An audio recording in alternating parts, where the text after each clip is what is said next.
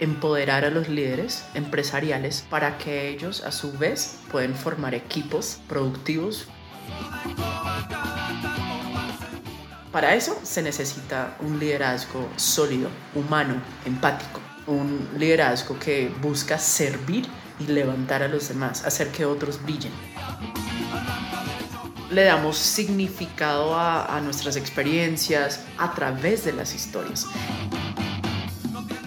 Ya, tener claro su, sus historias principales, de dónde venimos, para dónde vamos, qué nos importa, qué clase de marca somos, cuáles son nuestros temas no negociables, eso dentro de historia.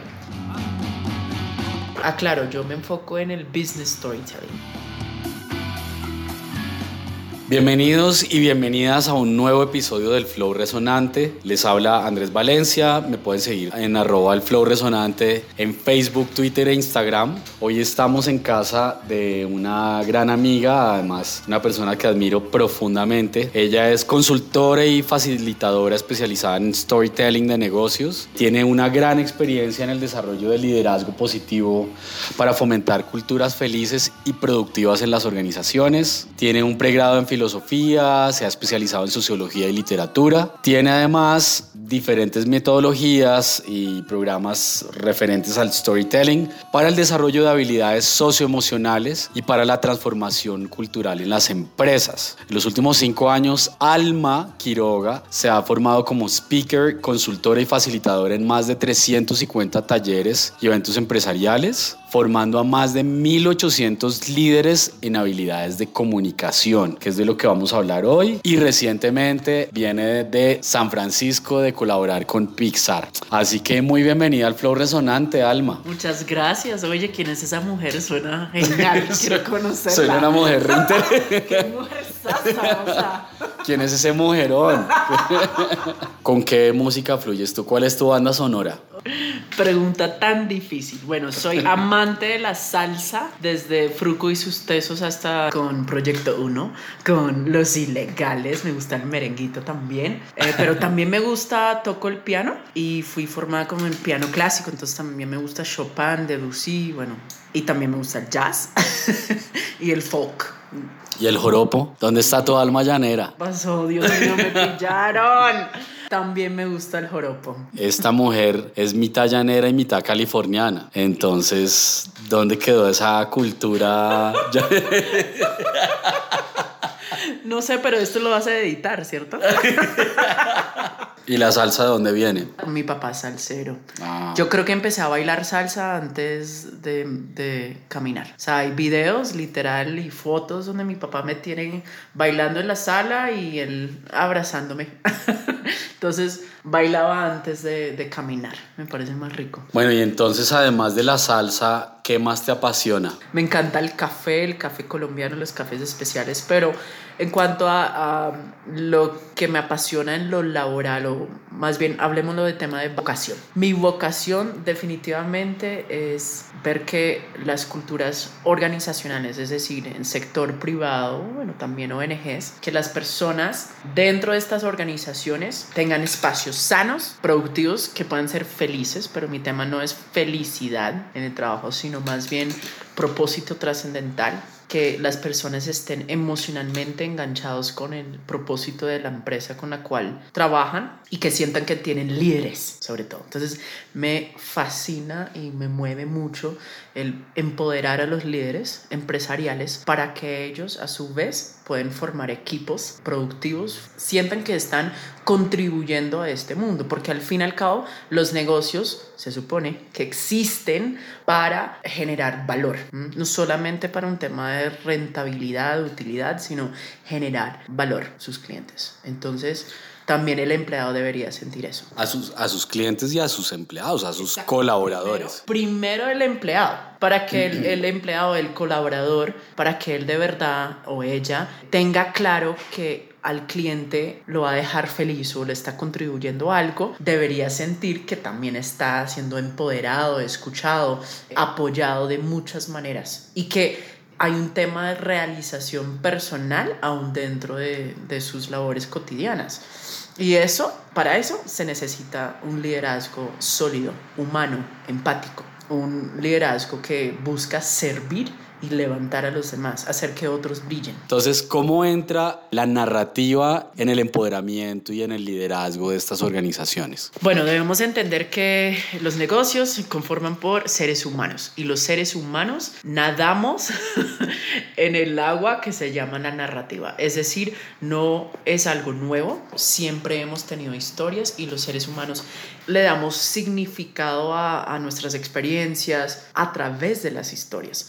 Y también nosotros pensamos en formato historia y archivamos nuestros recuerdos en formato historia, inicio, nudo, desenlace.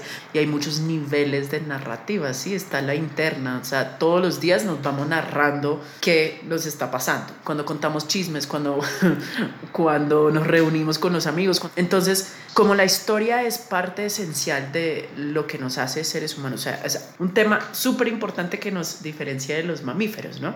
Es también lo que nos permite tener una variedad de emociones que otros mamíferos no pueden tener. Entonces, el líder que está trabajando con seres humanos y no con robots, si no está al tanto de las historias que se están contando, que se están alimentando en su organización, pues esas historias va a llevar a la gente. Y sobre todo los líderes de descuidan mucho eh, la información, descuidan a su gente porque están pensando en resultados, en productividad, en el bottom line, en todo eso. Y eso es importante, yo no estoy diciendo que no sea importante, pero el líder también tiene que entender que nosotros nos conectamos a través de elementos de historia. Y cuando entendemos que, por ejemplo, nuestra empresa tiene una gran historia y que yo soy parte de eso y estoy contribuyendo y también aquí tengo un mentor, un líder que me está ayudando a desarrollarme más, pues yo voy a dar mucho más a mi empresa y al cliente final y etcétera.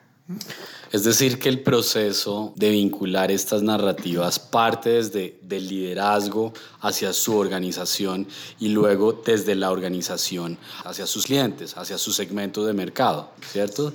Y entonces el paso uno, ¿cuál sería? Empoderar al líder en temas de narrativa. Sí, exactamente. ¿Cierto?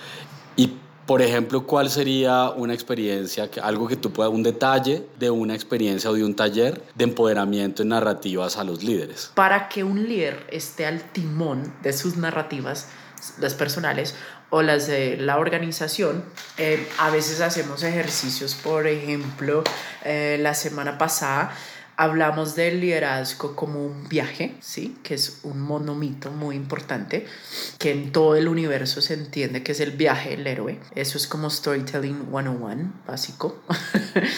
y en, esta, en este formato de historia llevé al grupo a hacer unos, unos ejercicios donde reconocieron momentos, donde tuvieron momentos de punto de giro. Un giro en su forma de pensar, en su forma de entenderse eh, con un líder, ¿sí? Y empezamos a ver eso y decir, ah, wow, hay muchas personas en mi camino que han contribuido a mi entendimiento del liderazgo hoy en día y todo eso estaba a nivel inconsciente. Entonces, eso es un ejercicio que mm. termina siendo súper valioso. Es como un mapeo de las historias formativas, para bien o para mal. Y otro es, por ejemplo, usar metáforas. Las metáforas son súper importantes para el ser humano porque nos permite pues aterrizar lo intangible, ¿no? Asociar algo que es eh, efímero con algo que de verdad podemos entender. Entonces, una manera de entender un temor interno, un limitante, una creencia limitante es darle un nombre como de monstruo o de dragón. Eh, entonces los llevamos a un ejercicio donde ellos dijimos, bueno, tú sabes que quieres llegar a esas montañas allá, que es el siguiente nivel en tu liderazgo. Entonces en este equipo había muchos líderes que querían ser más empáticos. Y dicen, ¿cómo hago? Porque a veces la gente me estresa, porque no, no entiende, no, no, no entregan a tiempo, no sé qué. Bueno, y no logro conectarme con ellos porque también tenemos deadlines, ¿no? Correcto. Pero ¿cómo lo hago? Porque sé que eso es importante. Para movilizar a mi equipo necesito volverme más empático. Entonces, digamos, eso es, es así se llama, así se llaman las montañas que están ahí. Yo más empático. ¿Y qué hay entre eh, donde tú estás en este momento y esas montañas? Pues un dragón. Y ese dragón bota fuego. Y es algo interno. Y tú apenas tienes una espada, tú apenas tienes una espadita y te parece enorme ese dragón. ¿Y cómo lo vaya ¿sí? ¿Cómo lo vaya a vencer?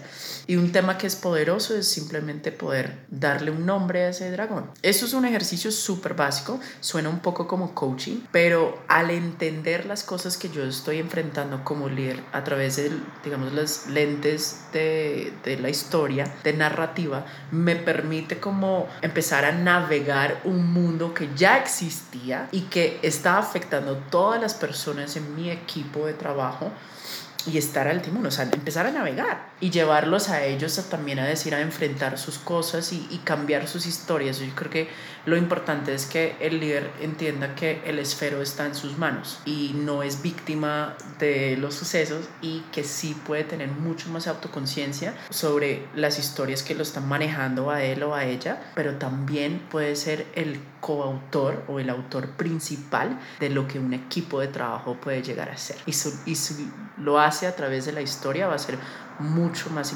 impactante porque las historias generan vínculos emocionales. emocionales. Eso es clave. Fundamental. Sí. Y entonces, bueno, ya nos has dado un tip y es que esas historias es más fácil de asimilarlas si hay una metáfora. Podríamos dar tres tips más de cómo crear una buena narrativa. Ok, qué gran pregunta, gracias. Así para todos los oyentes quiero que sepan que él me soltó esa pregunta así nomás. Entonces, bueno, la respuesta. un tip, un primer tip definitivamente que el cuerpo de líderes entiendan cuál es la o sea, cuál es el, el, futuro que quieren construir, cómo están generando valor. Y no me refiero como propuesta de valor, sino un propósito mucho más profundo.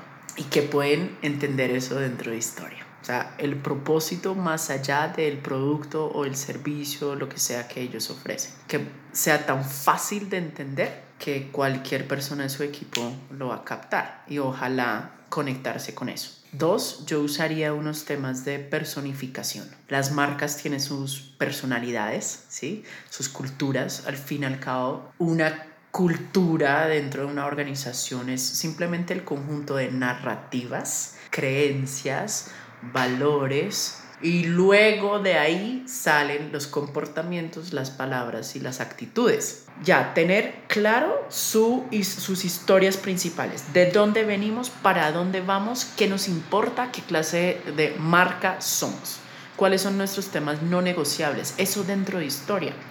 Dos, tiene que escuchar las historias que existen, porque obviamente hay temas que de pronto hay incoherencias. Eh, historias que han dañado a las personas, dañado la credibilidad de los líderes. Entonces deberían abrir espacios para poder escuchar, para de verdad indagar qué historias se están contando en los pasillos. ¿Sí? Entre ellos, súper importante. Existen metodologías para indagar narrativas. Hay uno que se llama Narrative Inquiry. Eh, lo otro es saber hacer las preguntas correctas para levantar esas historias, para descubrirlas. Y tres, empezar a difundir las historias de la cultura que se quiere. Difundir de muchas maneras, pero eso solo funciona cuando los líderes vibran totalmente con la historia de su Resuenan, nunca mejor dicho. Sí, o sea, cuando yo veo en un líder esa coherencia desde su discurso, sus actitudes, su lenguaje corporal y sus, a sus acciones, sus decisiones. Veo que va alineado a lo que esta empresa dice que es importante para ellos, pues ya eso cambia todo. Porque ya digo, aquí hay una historia que es real y me estoy subiendo un barco que tiene un norte, que tiene carta de navegación y sé que aquí puedo llegar.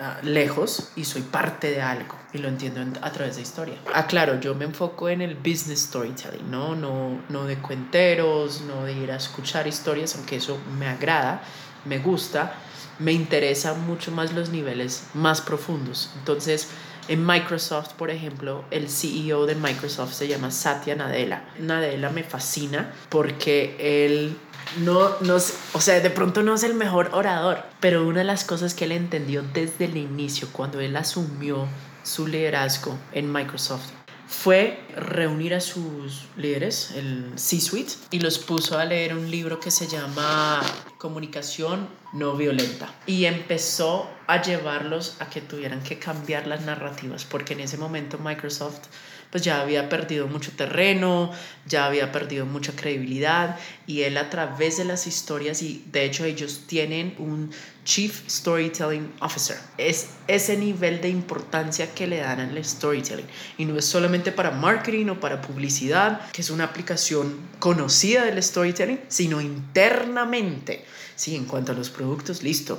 En cuanto a las líneas, líneas de servicio, listo. Pero también él entiende que las historias están eh, afectando cómo las personas llegan al trabajo, qué sienten cuando están en el trabajo, cómo hablan de su marca, de su Microsoft, cómo es ese discurso, porque en, en, qué película están montados, mejor dicho.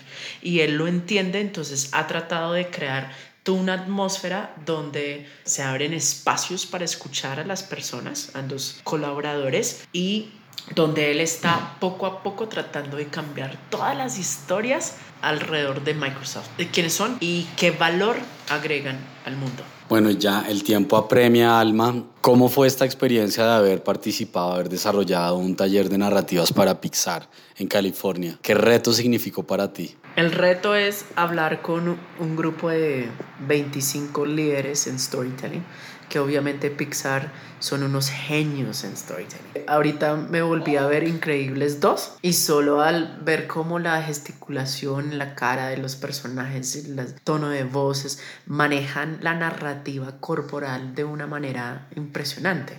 Entonces, obviamente son personas que entienden cómo las historias rigen la vida em-, emocional del ser humano y por eso logran que unos personajes como Woody y Buzz o los carros, que no son seres humanos, que podemos estar llorando en un cine, ¿no? Entonces, estar con ellos que tienen tanto conocimiento, pero llevarlos a cruzar el puente entre el storytelling, digamos, técnico, ese conocimiento técnico, porque ellos entran a los detalles de las historias, cruzar el puente y aplicar todo ese, ese conocimiento a su desarrollo de su propio liderazgo, eso es difícil. claro que no, pues vi el brillo en sus ojos, eh, voy a poder volver. Es excelente porque es una audiencia que sí, ya entienden el poder de las historias, pero creo que chévere, están entrando eh, de pronto en una etapa donde dicen, pero también las historias nos están afectando a nivel organizacional. También hay, tenemos historias culturales, o sea, que se alimentan así nomás entre los pasillos porque nadie está al timón. ¿Y por qué no estamos al timón? ¿Y por qué nosotros no estamos construyendo una, una sola historia de la identidad de Pixar desde adentro, en el día a día? Porque pues, como cualquier organización hay estrés, hay demandas, hay exigencias, hay, bueno, todo eso. Deadlines, hay de todo. Sí, pasan muy felices, pero también como tú y como yo, tienen momentos de estrés. Y entonces, en esos momentos de estrés, en esos momentos donde el equipo está... ¡ah! Qué valor tienen las historias. Ahí sí, cómo aplico ese conocimiento que yo tengo para hacer que la gente en Kuala Lumpur llore en un teatro, cómo traslado todo ese conocimiento para conectarme con la gente que tengo a mi alrededor en el día a día. Bueno, Alma, entonces para cerrar, porfa, compártenos tres tips acerca de las narrativas, acerca del storytelling. Andrés, bueno, entonces, para cerrar, eh, voy a compartir tres tips para ustedes líderes de empresas y de, organizaciones. Bueno, primero, el líder debería empezar a investigar y estudiar un poco el efecto de la narrativa en el pensamiento, en las actitudes y el accionar del ser humano. Eso es súper importante. ¿Cómo es que las historias nos afectan? Hay muchas, muchos recursos para poder hacer eso. Dos, empezar a escuchar y estar atento a las historias que se cuentan en un equipo de trabajo. Ahora, cuando yo digo historias, yo también me refiero a lo no verbal, estar muy atento, estar escuchando qué historias están alimentando en un equipo de trabajo, qué se cuenta, de qué manera lo están contando eh, entre ellos. Y tres, fijar una narrativa unificada para la, la empresa o la organización, con un propósito trascendental y significativo, ¿sí? algo que, que le puede importar a, a sus empleados y también al cliente final.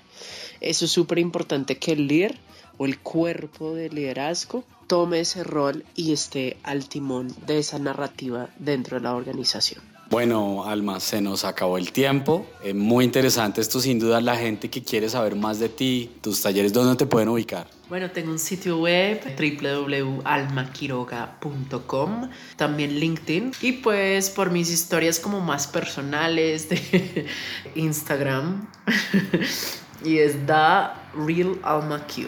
Bueno, muy bien. Una tarde en casa de Alma Quiroga, una storyteller que está cambiando la manera de narrar historias dentro de las organizaciones, que se empodera y sueña con seguir transformando la cultura organizacional de las empresas. Así que bueno, una maravilla entender más de todo lo que haces. A ver si podemos ir pronto a uno de tus talleres. Ay, sí, qué maravilla, yo también quiero ir. no digo mentiras. Muchísimas gracias. Bueno, un gran abrazo. Seguimos fluyendo y seguimos resonando con Alma Quiroga. Chao.